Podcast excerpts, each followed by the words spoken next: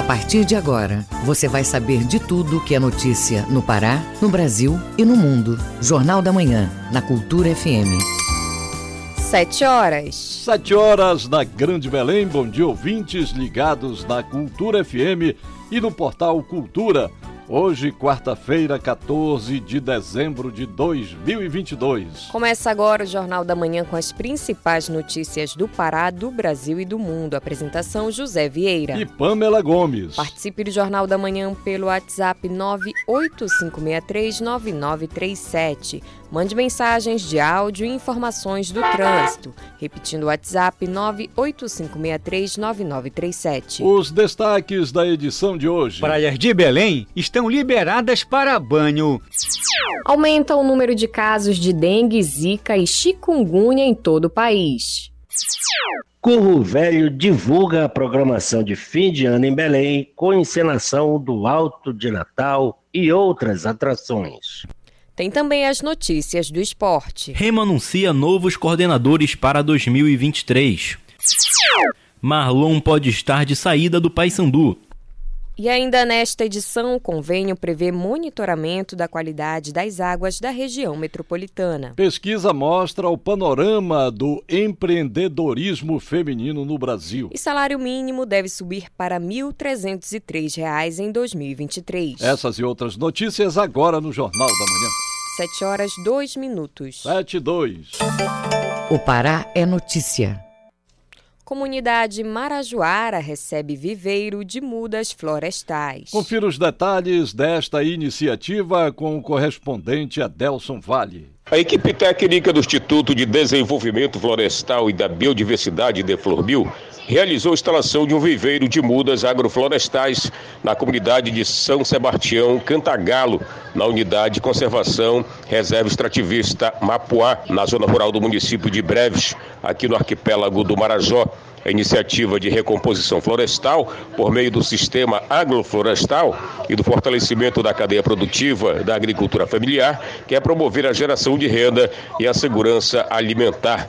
Na comunidade de São Sebastião Cantagalo, residem cerca de 25 famílias, cuja atividade econômica tem como base a pesca e o extrativismo vegetal, com destaque para a produção de farinha de mandioca. A instalação do viveiro medindo 12 por 18 metros e com capacidade de produção para 15 mil mudas, contou com a participação da comunidade que ajudou na limpeza do terreno, medição e costura da tela de sombrite e na instalação da estrutura de aço. No final da instalação, o viveiro foi realizado, foi testada a capacitação de produção de mudas em tubetes.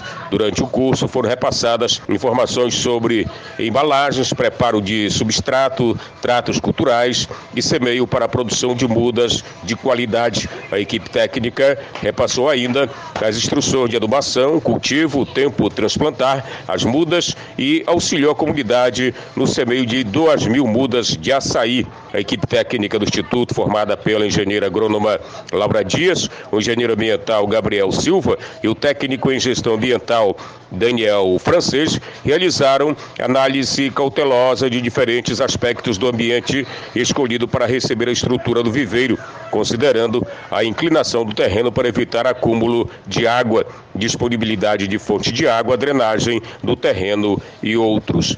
De Soura, Delson Vale para o Jornal da Manhã.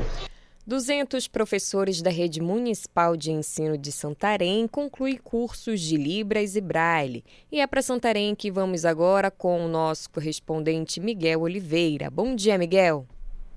Bom dia, Pamela Gomes, José Vieira, ouvintes do Jornal da Manhã. Mais uma vez estamos ao vivo, direto de Santarém, que amanhece ensolarada, temperatura neste momento de 24 graus. São 7 horas 4 minutos.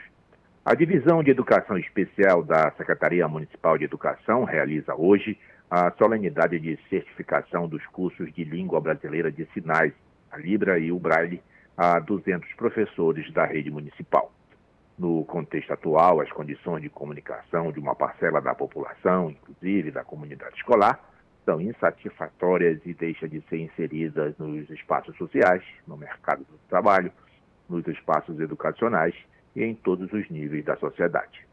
A Libras é uma língua natural, assim como a língua oral, que surge espontaneamente da interação entre as pessoas. Essa língua permite a expressão de qualquer conceito, de qualquer significado decorrente da necessidade comunicativa e expressiva do ser humano. Já o Braille é um sistema de leitura e escrita que tem substituído com eficiência e facilidade a palavra impressa em tinta ou manuscrita. Esse sistema utiliza o tato como substituto da visão na leitura. Vira. Empresa pode voltar a explorar mina de bauxita em Almeirim.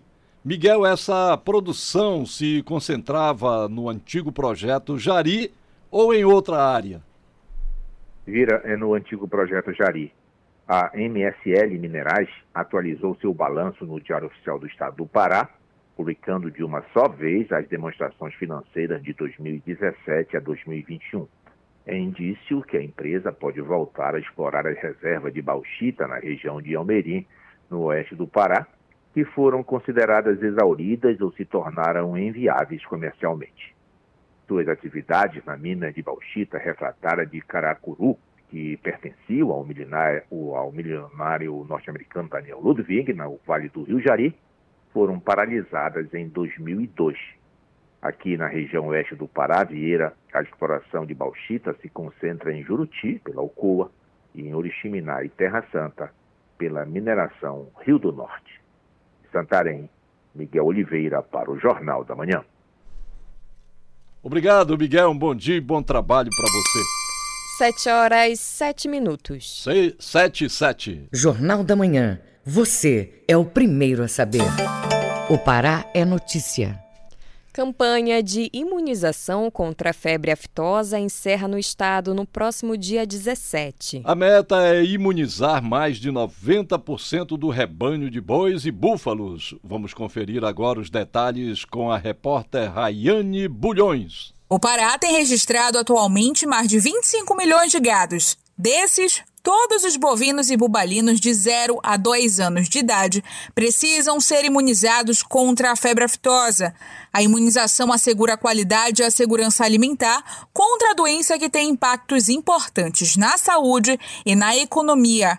A diretora de Defesa e Inspeção Animal em Exercício, a médica veterinária e fiscal estadual agropecuária, Adriele Cardoso, comenta sobre os prazos. A etapa de vacinação do segundo semestre de 2022 foi prorrogada a nível nacional, é, dando oportunidade do produtor rural comprar a vacina e fazer a vacinação até 17 de dezembro. E a declaração tem que ser realizada até dia 24 de dezembro de 2022. Isso vai evitar que ocorram prejuízos com relação à cobertura vacinal e que a etapa de vacinação contra a febre aftosa seja bem sucedida. A meta do Pará é ultrapassar a imunização de 90% dos animais. Normalmente, o estado alcança 98%. O produtor que não notificar a vacinação estará sujeito a multa. O valor pode variar de acordo com a quantidade de animais. Outras informações, acesse adepará.pa.gov.br. Reportagem Raiane Bulhões Trevo de Belterra segue interditado para o tráfego de veículos. Esta e outras notícias você confere agora no Giro do Interior com Bruno Barbosa. A área foi interditada para os trabalhos da Secretaria Municipal de Obras, Viação e Infraestrutura, CEMOV, desde a semana passada. A equipe realiza a obra de asfaltamento no local. Os técnicos atuam na preparação do solo, aterramento, solidificação, compactação, terraplenagem, para enfim aplicar o asfalto de qualidade. Parte da Estrada 1 também passa por esse serviço. No Baixo Tocantins, a cidade de Breu Branco completou 31 anos. O surgimento do atual município de Breu Branco relaciona-se com a construção da hidrelétrica de Tucuruí, existente como vilarejo desde o início do século passado, ganhou a configuração atual em 1980, quando foram remanejados os habitantes do antigo vilarejo. O assentamento do Breu Velho, como é popularmente chamada a antiga vila de Breu Branco, foi submerso pelo lago da hidrelétrica. Em comemoração à data, que é de 13 de dezembro, ou seja, ontem a prefeitura realizou um show aberto na noite da segunda-feira com atrações locais. No Nordeste Paraense, a Prefeitura Municipal de Terra Alta, através do Departamento de Água, realiza serviços de revitalização, manutenção e limpeza do abastecimento de água do bairro Novo. A obra deve ser finalizada essa semana e, segundo o Poder Público Municipal, o abastecimento vai ser normalizado de forma gradual. Bruno Barbosa para o Jornal da Manhã. Brasil tem aumento de 180% nos casos de dengue. No Pará, o índice cresceu cerca de 60%. Acompanhe com Pamela Gomes. O Brasil registrou 1.378.505 casos de dengue até a última segunda-feira, dia 12. O número representa um aumento de 180,5% em comparação ao mesmo intervalo de 2021. Os dados são do boletim epidemiológico divulgado pelo Ministério da Saúde nesta terça-feira. O período de chuvas do inverno amazônico traz também o crescimento de casos no Pará de 58,5% no mesmo período, conforme revela a coordenadora estadual de arbovirose, Aline Carneiro. Esse período é quando começam a ter os aumentos dos números de casos, né? E também pós-pandemia, na pandemia, os outros agravos eles tiveram uma grande redução nas notificações, já que as pessoas ficaram mais domiciliadas, então procuraram menos assistência. Então a gente acredita que ainda tem um reflexo e também porque nós já estamos no período contingencial, que é quando aumentam as chuvas. A única forma de evitar essas doenças é o combate do mosquito por meio da eliminação dos criadouros nas casas, no trabalho e nas áreas públicas, procurando por focos de água parada em quintais, terrenos baldios, caixa d'água, pneus, vasos e tudo aquilo que possa acumular líquido lavando bem os recipientes antes de trocar a água, como recomenda a coordenadora estadual de arbovirose, Aline Carneiro. Todos têm que fazer a sua parte. Para a gente quebrar o ciclo de reprodução do mosquito, é necessário a verificação semanal dos possíveis criadouros. Você fazer um checklist e marcar na folhinha. Todo sábado eu vou verificar. Verificar calhas d'água, as calhas, as caixas d'água, os vasilhames dos animais verificar atrás da geladeira frost-free, colocar o lixo doméstico no horário próximo da coleta então, isso é um trabalho de todos. Só assim a gente vai combater as arboviroses, tentando evitar com que o mosquito prolifere. O Pará é o terceiro estado nas ocorrências de dengue e zika e é o segundo com mais casos de chikungunya e todas as doenças provocadas pelo mosquito Aedes aegypti. Parauapebas, Conceição do Araguaia e Santarém são os municípios do Pará com mais casos de dengue, segundo a CESPA. O período de chuvas entre novembro e julho é quando tem mais mosquito. Os cuidados com o armazenamento de água e a limpeza dos recipientes são importantes para prevenir novos casos. A conscientização é uma das principais medidas para diminuir a incidência da doença. Com reportagem de Cláudio Lobato, Pamela Gomes para o Jornal da Manhã. Universidade do Estado do Pará, UEPA, foi aprovada para sediar um Instituto Nacional de Ciência e Tecnologia. A iniciativa busca viabilizar o desenvolvimento de projetos de alto impacto científico e tecnológico no Brasil.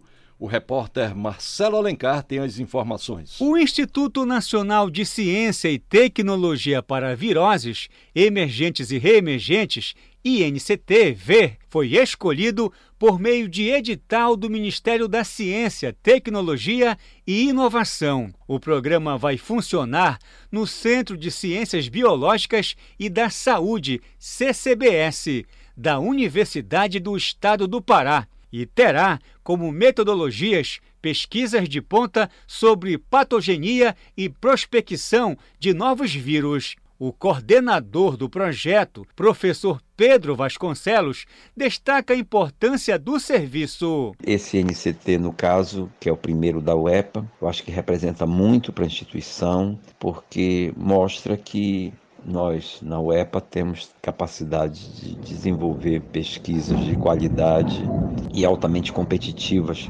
com outras universidades e institutos de pesquisas do Brasil. Portanto, é um, um avanço institucional e que vai beneficiar muito. A iniciativa está de acordo com os princípios da Organização Mundial de Saúde, OMS, no combate às epidemias que surgiram nos últimos anos.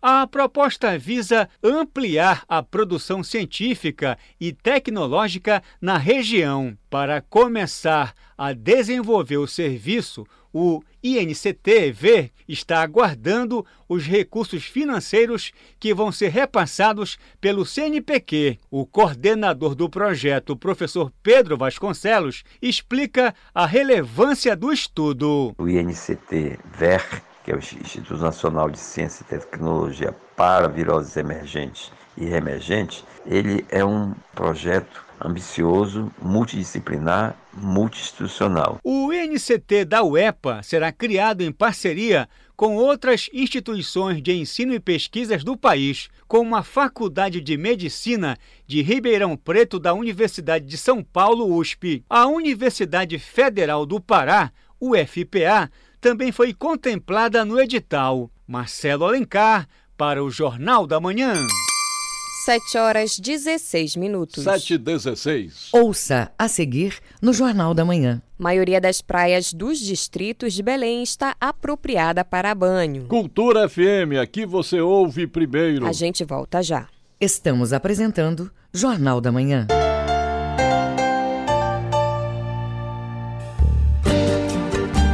FM. Aqui você ouve música paraense. É difícil querer te sentir sem poder. É andar contra a parede. E o pior é não ter o teu jeito de amar. Música brasileira. Não há nada que me deixa desse jeito assim. Cultura FM 93,7. Bola, bola na Copa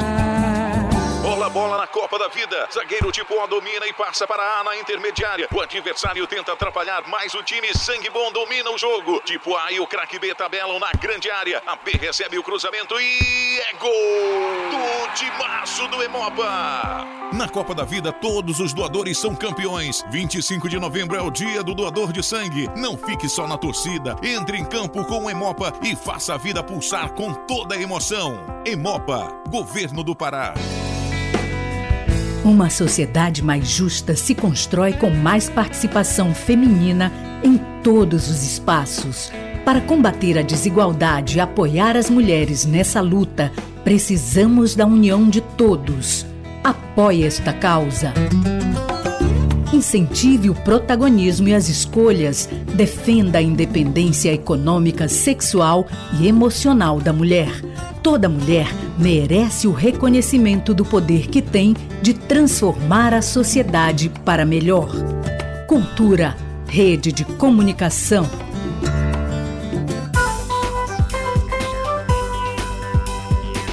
Voltamos a apresentar Jornal da Manhã. Previsão do tempo. Na capital paraense, região metropolitana, tempo parcialmente nublado e são esperadas chuvas isoladas, mínima de 24, máxima de 32 graus em Belém. No nordeste do estado, tempo aberto pela manhã e chuvas leves à tarde e começo da noite, mínima de 24, máxima de 31 graus em Limoeiro do Ajuru. E no arquipélago do Marajó são esperadas chuvas rápidas no período da tarde, em Portel, mínima de 24, máxima de 33 graus. 7 horas 19 minutos. 7 e 19. Jornal da Manhã. Informação na sua sintonia. Maioria das praias dos distritos de Belém está apropriada para banho. Os dados são da Secretaria Municipal de Meio Ambiente após análises nas águas de Mosqueiro, Outeiro e Icoaraci, Cotijuba.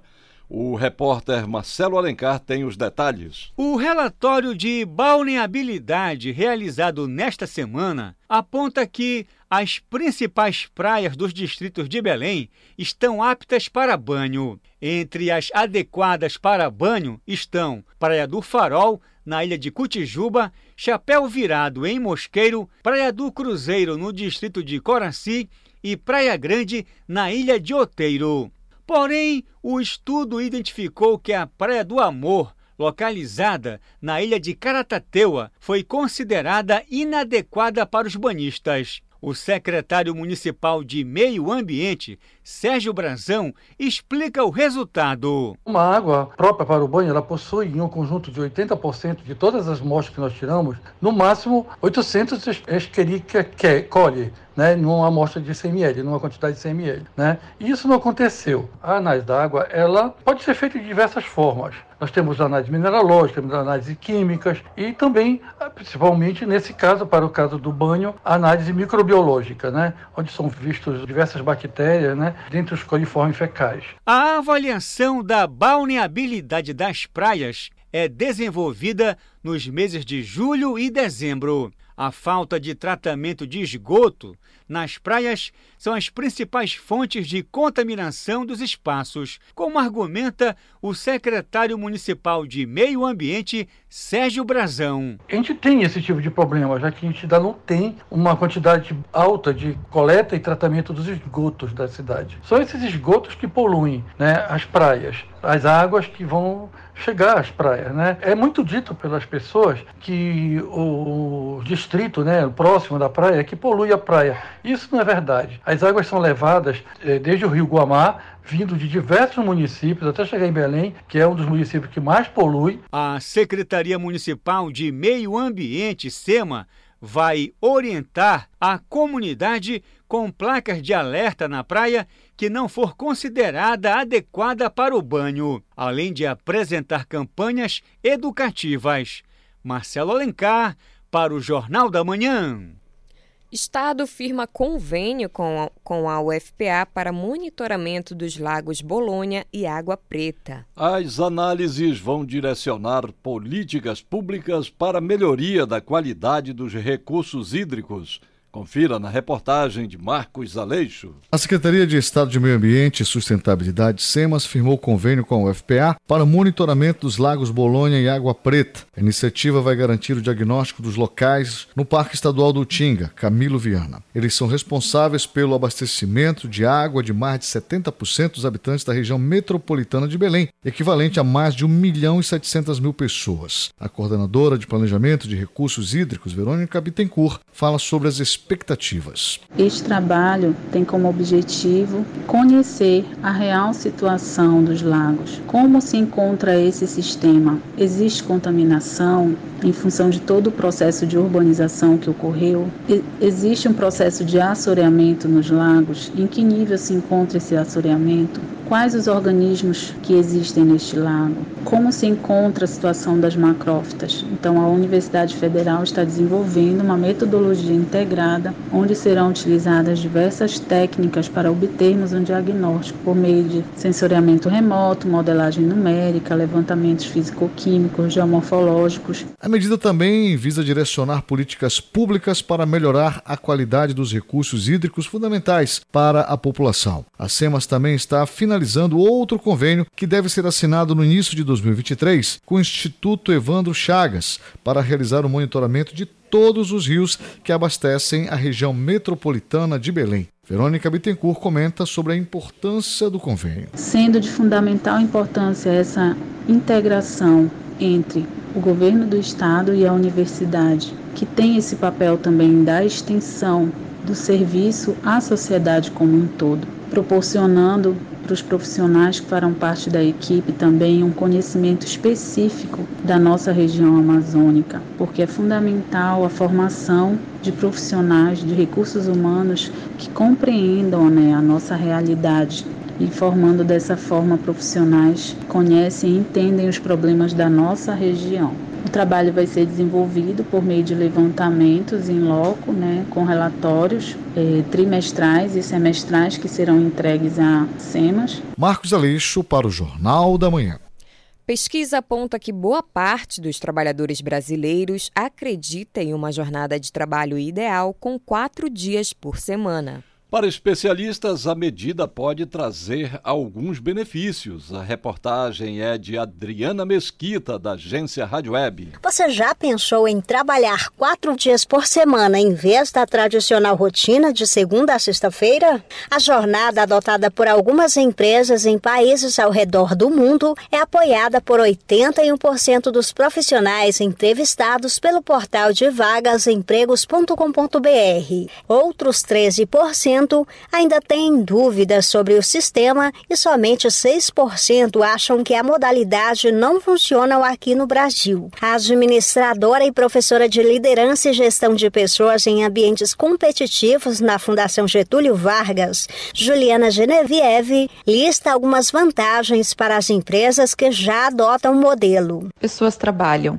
mais motivadas com maior qualidade de vida e também gera maior produtividade, com pessoas felizes. Veja que aí é uma relação ganha-ganha. Ganha a empresa, porque ela tem um resultado maior e um resultado melhor em termos de qualidade, né? Uma questão qualitativa aí porque atingem os resultados. E também o funcionário ele se sente feliz tendo um dia a mais para ele utilizar como bem entender. Essa é a realidade lá fora.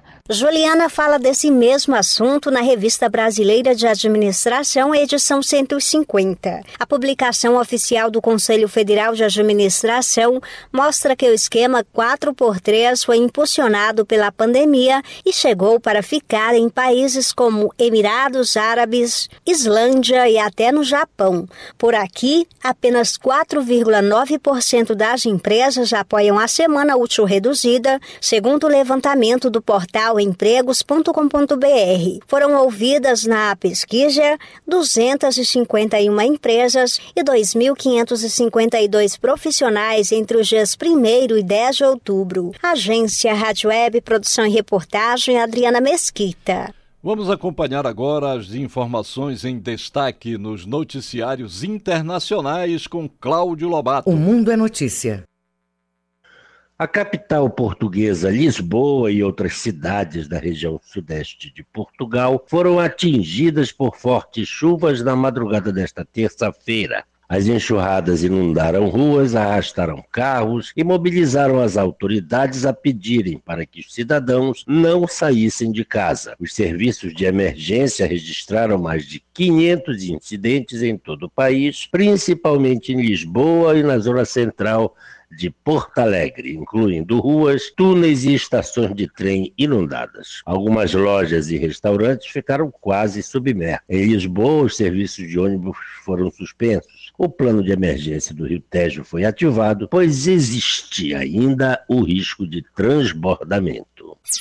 Os tribunais de Teherã condenaram 400 pessoas a penas de prisão de até 10 anos por sua participação nos protestos após a morte de Mahsa Amini, há quase três meses, anunciou a justiça iraniana nesta terça-feira. A morte sob custódia desta curdo-iraniana de 22 anos provocou um movimento de protestos sem precedentes no país. Ela foi presa por violar o Código de Vestimenta da República Islâmica.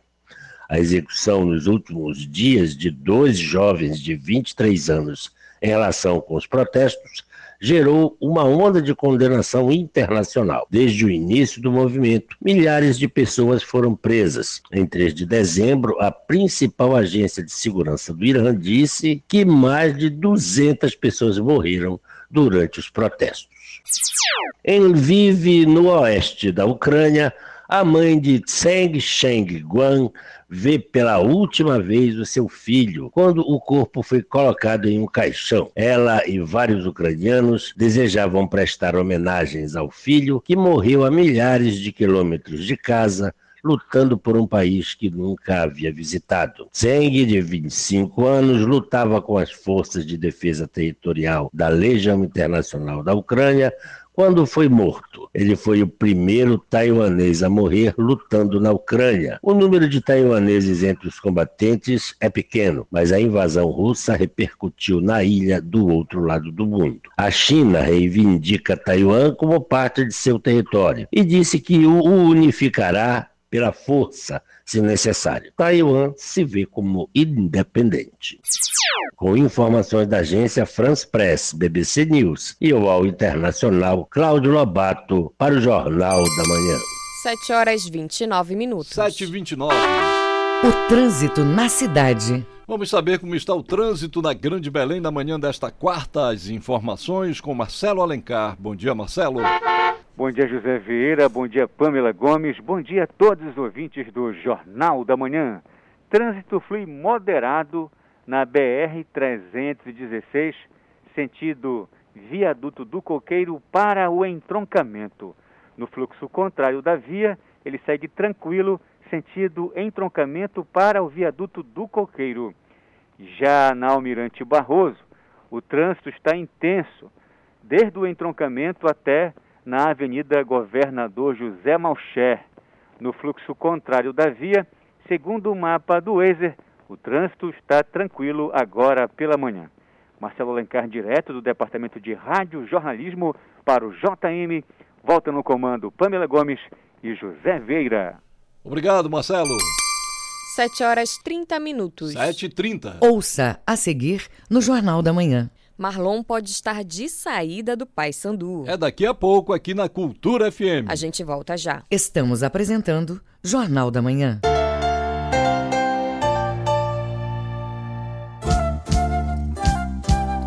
ZYD 233, 93,7 MHz. Rádio Cultura FM, uma emissora da Rede Cultura de Comunicação. Fundação Paraense de Rádio Difusão. Rua dos Pariquis, 3318. Base operacional. Base operacional, Avenida Almirante Barroso, 735. Belém, Pará, Amazônia, Brasil. Crie uma rotina de uso das telas com horários definidos e supervisione sempre os conteúdos visitados pela criança. O uso das telas por crianças de 3 a 5 anos, recomendado pela Sociedade Brasileira de Pediatria, é de até uma hora por dia.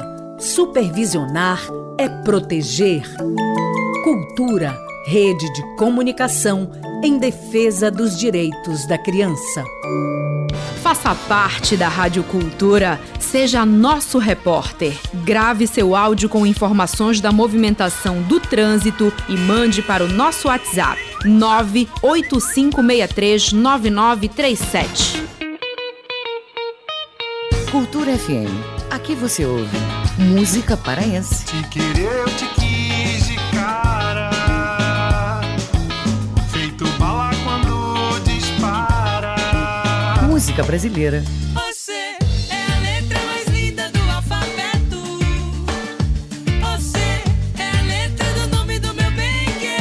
Cultura FM 93,7. Deixa você. Voltamos a apresentar Jornal da Manhã. Tábuas de Marés. Em Belém, a maré vai ficar cheia às 3h19 da tarde e maré baixa às 9h11 da noite. Em Salinópolis, Nordeste Paraense, maré alta às 10h56 da manhã, maré baixa às 5h15 da tarde e maré cheia às 11 da noite. E no porto da Vila do Conde em Barcarena, a maré vai ficar alta às 3h53 da tarde e vai descer às 9h49 da noite. 7 horas 33 minutos. 7 e 33 Jornal da Manhã, na Cultura FM. Esporte. Marlon pode estar de saída do Paysandu. O Clube do Remo anuncia novos coordenadores para 2023. Essas e outras do esporte com Felipe Campos. O Clube do Remo anunciou nesta semana quem vai comandar as suas coordenações. Agnaldo de Jesus chega para o cargo de coordenador técnico para assumir a vaga ocupada por João Galvão em 2022. O seu boneco, como é conhecido, jogou pelo Remo em várias temporadas, já esteve na diretoria do clube e também já foi o técnico do time principal. Outra novidade é a contratação de Fábio Cortez para o cargo de auxiliar técnico permanente do clube. Fábio trabalhou com o técnico Marcelo Cabo no Vasco em 2021 e chega para substituir Netão. Ainda em 2021, ele chegou a enfrentar o Remo como técnico, no empate em 2 a 2 na penúltima rodada da Série B do Campeonato Brasileiro, quando os azulinos abriram 2 a 0, mas levaram o empate do Vasco no segundo tempo. O atacante Marlon não deve permanecer no Paysandu para 2023. Ainda nesta semana vai ser definido o clube onde o atleta vai atuar na próxima temporada. Ao todo, seis clubes estão interessados no atacante bicolor e, segundo fontes do clube, há grandes chances dele sair por empréstimo. Entre os clubes interessados no atacante estão o São Bernardo, Mirassol, Goiás, Coritiba e um clube da Coreia. O vínculo de Marlon com o Papão vai até o final de 2024. No entanto, este contrato não deve ser quebrado agora, com chances de Marlon retornar ao clube na próxima temporada. Pelo Papão, o camisa 10 atuou em 90 jogos e marcou 25 gols. Sua chegada foi no meio de 2020 e de lá para cá ele garantiu um título da Copa Verde e um do Parazão Bampará. O Remo segue se preparando para a temporada de 2023. Após a apresentação do grupo nesta semana, o fisioterapeuta do clube, Marcos Silva, falou sobre os primeiros testes. Está sendo realizado a avaliação do FMS, né, que significa avaliação do movimento do atleta, que tem por objetivo qualificar-se o padrão de movimento correto do atleta. Através desse exame, você vai observar os músculos que estão é, inserindo em alguma alteração, discrepância de quadril, articulação do joelho, articulação dos ombros, até propriamente a coluna, para que a gente possa corrigir durante um trabalho de pré-treino. Além dele, o fisiologista Eric Cavalcante falou sobre os exames realizados pelos atletas. Bom, a gente fez os exames da fisiologia, os exames que a gente chama de exames de parâmetros básicos. Eles servem para dar um norte, para que a gente possa, a partir desses exames, apresentar principalmente para a preparação física e a gente possa começar a desenvolver o trabalho. Fizemos antropometria, que é de praxe, fizemos a oximetria, eu resolvi fazer oximetria, fizemos a, a termografia, muito importante para antecipação de lesão, verificação como é que o atleta chega, exame de força isométrica e exame de força dinâmica de salto. Ainda teremos o exame de VO2. Além desse, futuramente a gente vai estar tá fazendo também o exame de CK e de lactato. Por último, quem falou sobre a alimentação dos atletas foi Caio Paiva, nutricionista azulino. A gente faz a avaliação física e nutricional do atleta, que seria uma entrevista com o atleta. Nós perguntamos o hábito alimentar, vemos como foi a, a, o período dele de férias, e com o relatório da, da, atividade física dele, que é a bioimpedância que nós utilizamos, vemos como está a questão da massa muscular, da massa de gordura, e com isso podemos fazer a avaliação nutricional e fazer o cardápio para ele, com base no emagrecimento ou ganho de massa muscular. Os exames no Remo seguem até o sábado, quando o elenco vai começar a trabalhar com bola, já com a presença do técnico Marcelo Cabo. Com supervisão do jornalista Felipe Feitosa, Felipe Campos para o Jornal da Manhã. 7 horas 37 minutos. 7 e 37. Jornal da Manhã. Você é o primeiro a saber. Os números da economia preço da manteiga apresenta queda, mas ainda continua elevado. Os dados são do Diese Pará. Acompanhe com o repórter Marcos Aleixo. De acordo com as pesquisas do Diese Pará, após oito meses consecutivos de altas, o preço do quilo da manteiga apresentou queda. A trajetória dos valores foi a seguinte: o quilo do produto iniciou este ano sendo comercializado em média R$ 47,87. Em outubro de 2022 foi vendido a R$ 57,40 e no mês passado, novembro de 2022, 2022 apresentou recuo e custou cerca de R$ 56,97. O técnico do Diese para Everson Costa comenta os dados. O preço da manteiga consumida pelos paraenses continua assustando para quem vai buscá-la aí nos supermercados ou em padarias aqui da nossa capital. O quilo do produto em média, mesmo apresentando um certo recuo no mês passado, ainda continua muito caro. Para se ter ideia, a média chega aí em torno de 57 reais, mas há produtos e preços que chegam, dependendo do tipo, da manteiga, do local de compra, a mais de 70 reais. Significa dizer que a manteiga ao longo desse ano 2022, além de encarecer a cesta básica, ela teve um reajuste acumulado de mais de 19%. Se a gente analisar os últimos 12 meses, a média praticamente caminha por aí. Na prática, são reajustes superiores à inflação em mais que o dobro do período. Se a inflação praticada para este ano gira na casa de 5%, a manteiga por si só subiu quase quatro vezes esse valor. No mês passado, novembro de 2022, o preço do quilo da manteiga comercializada na capital paraense apresentou um ligeiro recuo de 0,75% em relação ao mês de outubro de 2022. Mas no comparativo de preços deste ano de janeiro a novembro, o produto apresentou um reajuste acumulado de 19,23% contra uma inflação calculada em 5,21%. Já nos últimos 12 meses, a alta do produto foi de 19,41%, percentual também superior à inflação calculada em 5,97%. Emerson Costa fala mais sobre os valores. A expectativa é que esse produto possa, quem sabe aí, com uma nova queda, e se essa queda for significativa, trazer um certo equilíbrio, até folga na possibilidade de comprar esse produto com preços mais equilibrados. Infelizmente, essa não é a realidade atual. Os produtos e marcas variam bastante, os preços são bem distantes e, dependendo do local, da marca, as variações podem chegar a mais de 20%. Então, a manteiga continua cara, deve aí, quem sabe, apresentar mais equilíbrio de preços, mas continua distante aí em relação à capacidade e o poder de compra e principalmente dos reajustes que porventura nós possamos ter e ter tido aí nos nossos salários ao longo deste ano. Marcos Aleixo para o Jornal da Manhã. Agora vamos aos indicadores econômicos do dia. O Ibovespa, principal índice de ações da Bolsa do país, teve um dia de forte queda, menos 1,71% a 103.539 pontos. O dólar comercial teve ligeira elevação de 0,07% e vale no câmbio R$ 5,31. O euro teve um desempenho melhor, 1,13% positivo e vale na venda R$ 5,65. Cada grama do ouro custa hoje R$ 306,71 e o rendimento da caderneta de poupança com aniversário este mês é de 0,5%. Felipe Feitosa para o Jornal da Manhã. 7 horas 41 minutos. 7 e 41 Você está ouvindo Jornal da Manhã. O trânsito na cidade. Mais uma vez, vamos saber como está a movimentação pelas ruas da Grande Belém. É com você, Marcelo Alencar. Opa, obrigado, Vira. O trânsito segue bom nas avenidas Duque de Caxias, Marquês de Herval e Pedro Miranda.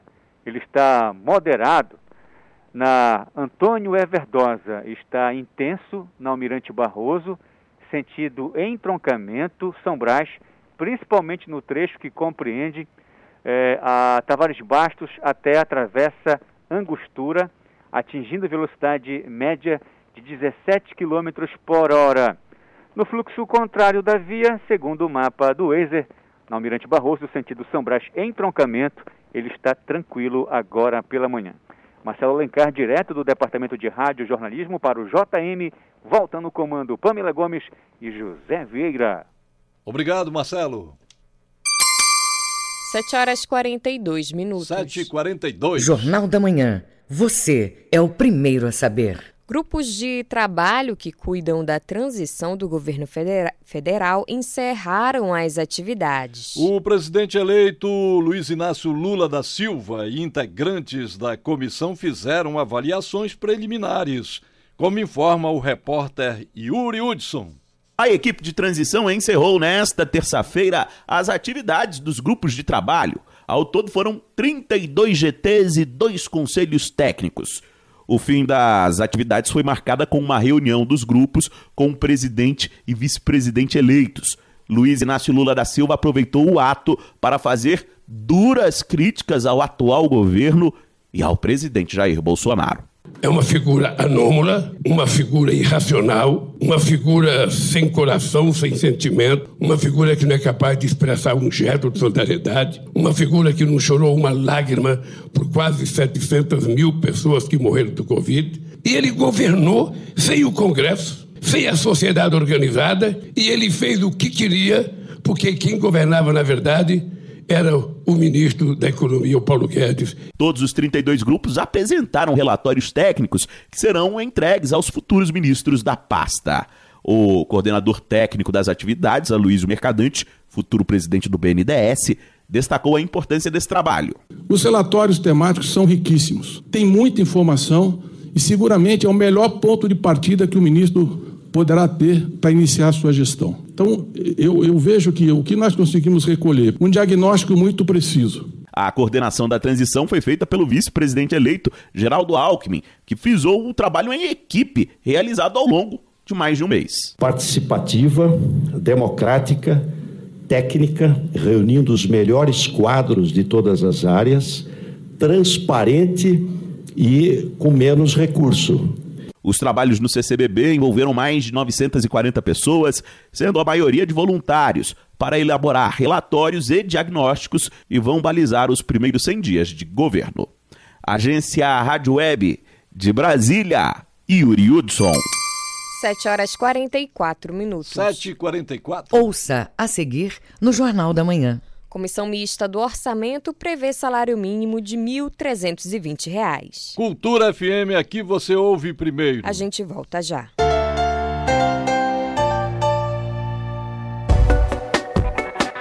Cultura FM. Aqui você ouve música paraense. Está nos mares, na mata profunda, está na cor do céu, nos braços dos rios, o que ficou por viver. Música brasileira. Se você quiser, eu vou te dar um amor desses de cinema.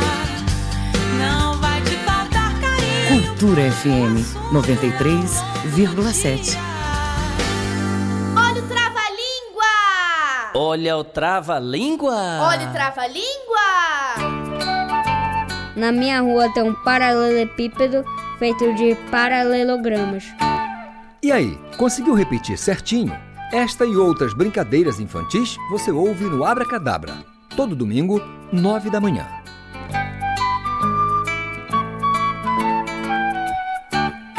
Faça parte da Rádio Cultura, seja nosso repórter. Grave seu áudio com informações da movimentação do trânsito e mande para o nosso WhatsApp 985639937.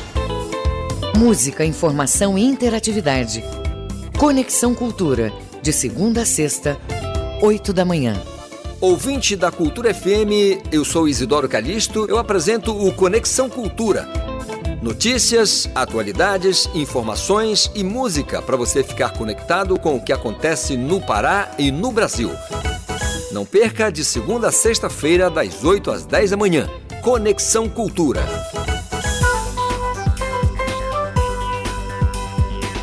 Voltamos a apresentar Jornal da Manhã. Previsão do tempo.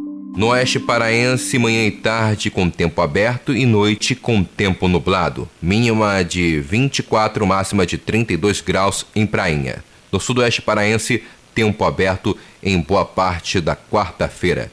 No município de Brasil Novo, mínima de 22, máxima de 32 graus. E no sudeste paraense, tempo aberto com chuvas na área sul da região. Mínima de 23, máxima de 32 graus em Nova Ipixuna. 7 horas 47 minutos. 7 e 47 Política.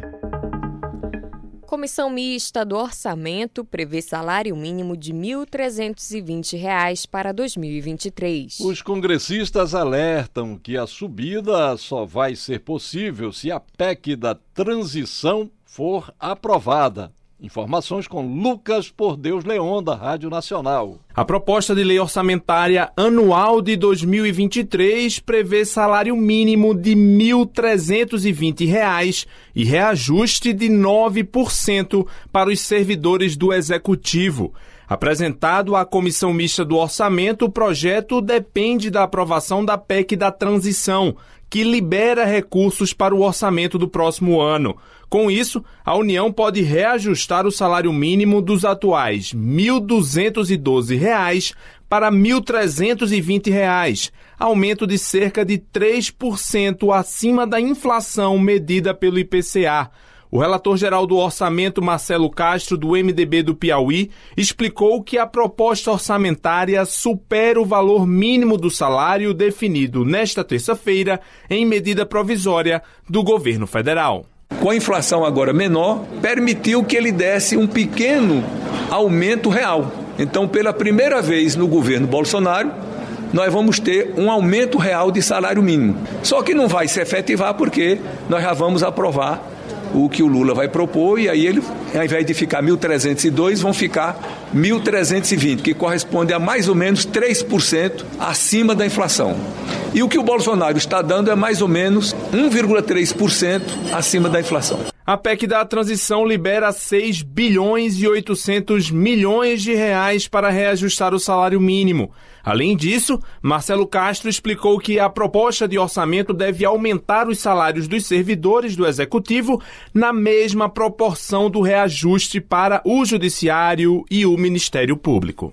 O servidor público do governo federal vai ter o mesmo aumento que vai ter o, o judiciário. Eu sei que a defasagem é grande, mas é o que foi possível fazer. Ele vai receber 9% a mais do que o que recebe hoje. Aí por isso que nós tivemos que tirar da PEC, a PEC ajudou nisso também. Os recursos que vieram não seriam suficientes para dar o mesmo aumento do judiciário. Para o reajuste dos servidores, foi necessário separar 11 bilhões de reais do orçamento do próximo ano.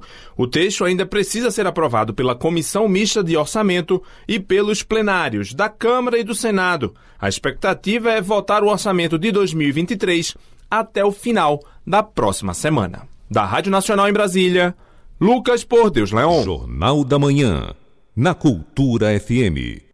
Livro destaca trabalho de mulheres à frente dos tribunais no Pará. A publicação vai ser lançada hoje no Palacete Faciola, em Belém. Acompanhe com Hanna Franco. Magníficas mulheres lutando e conquistando direitos.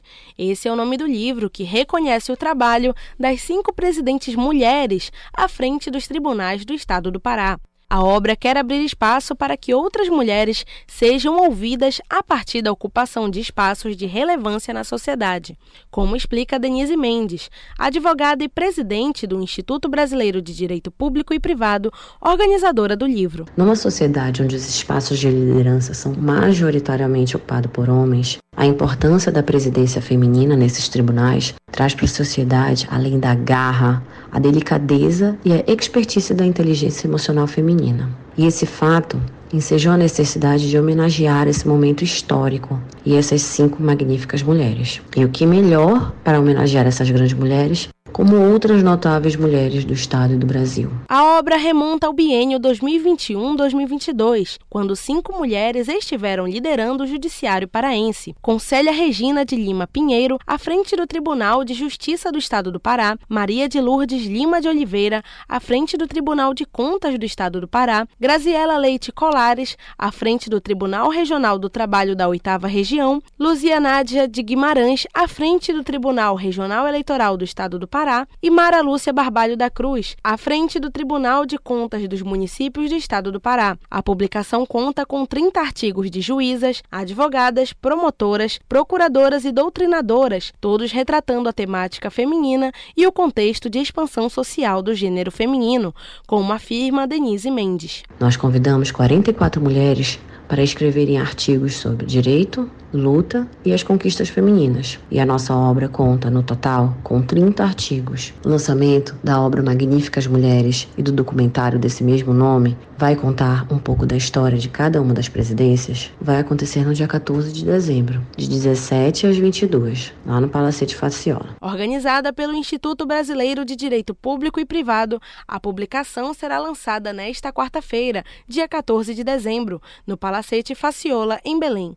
Para quem quiser fazer a compra do livro, o site é www.livrariadavila.com.br, ao custo de 195 reais, com reportagem e supervisão do jornalista Kelvis Ranieri, Rana Franco para o Jornal da Manhã. 7 horas e 53 minutos. 7 e 53 Agenda Cultural.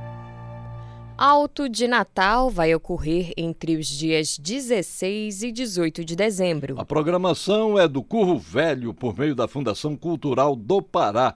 O repórter Cláudio Lobato tem os detalhes. O núcleo de oficinas do Corro Velho da Fundação Cultural do Pará vai realizar a partir desta sexta-feira a programação natalina desse ano. A principal atração do evento é o Alto de Natal, encenado por alunos da instituição. Mas a programação conta também com apresentações teatrais e musicais que vão exibir o resultado das oficinas de iniciação artística promovidas pelo espaço em 2022. Como detalha o coordenador da iniciação artística do Corro Velho, Jorge Cunha. O Alto de Natal do Corro Velho ele já tem o tempo de duração da, da instituição, mais de 30 anos. A importância para a instituição, na verdade, ele é importante à medida que ele é importante para a comunidade, para a criançada, né? Então, a partir do momento que a criança se interessa, vem e faz parte do processo do Alto Natal, que culmina no espetáculo, aí ele se torna importante para a instituição. É uma programação que conta o Alto Natal com teatro, com dança, com música, é um texto e roteiro todo produzido e feito para eles, né? As músicas são todas feitas para eles. Então, eles cantam, dançam e representam, tocam. O espetáculo conta com a participação dos pais e mães de alunos que se juntam à programação como parte da iniciação artística dos alunos e também para integrar as ações da instituição com a comunidade local, como destaca o coordenador de iniciação artística do Povo Velho, Jorge Cunha. É um espetáculo bem rico, né, de participação, tanto das crianças como a participação também dos seus pais e responsáveis, né, que fazem parte do espetáculo. Então tem uma coreografia específica com as mães e as responsáveis dessas crianças fazendo parte do espetáculo, porque a ideia é exatamente essa, é integrar essa comunidade, né? Serão três dias de evento, como o espetáculo de Natal Folia dos Navegantes, shows musicais, espetáculos de técnicas circenses e de dança,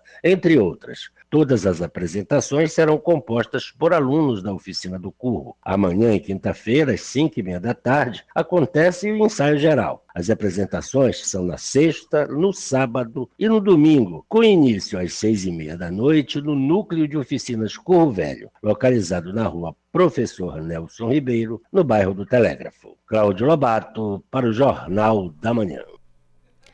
Segunda edição do Marte Mostra de Artes do Espaço vai ocorrer de 17 a 20 de dezembro. O evento vai trazer experimentações cênicas. Confira as informações com Hanna Franco. O Espaço das Artes de Belém abre as portas para a segunda edição da Mostra de Artes do Espaço. A apresentação é uma troca com o público que se faz necessária e é muito importante como parte da formação desses artistas, como explica Breno Monteiro, gestor pedagógico do Espaço das Artes de Belém. Nossos alunos que passaram cinco meses estudando, cada um no seu curso, apresentam-se dentro da nossa mostra para poder apresentar, ter esse contato com o público e entregar para a cidade um pouco desse resultado que eles vêm aprendendo durante cinco meses de curso. A Marte, como é conhecida a Mostra de Arte, é uma forma de abrir o espaço das artes de Belém e transpor um pouco do trabalho que é feito durante os cursos, além de apresentar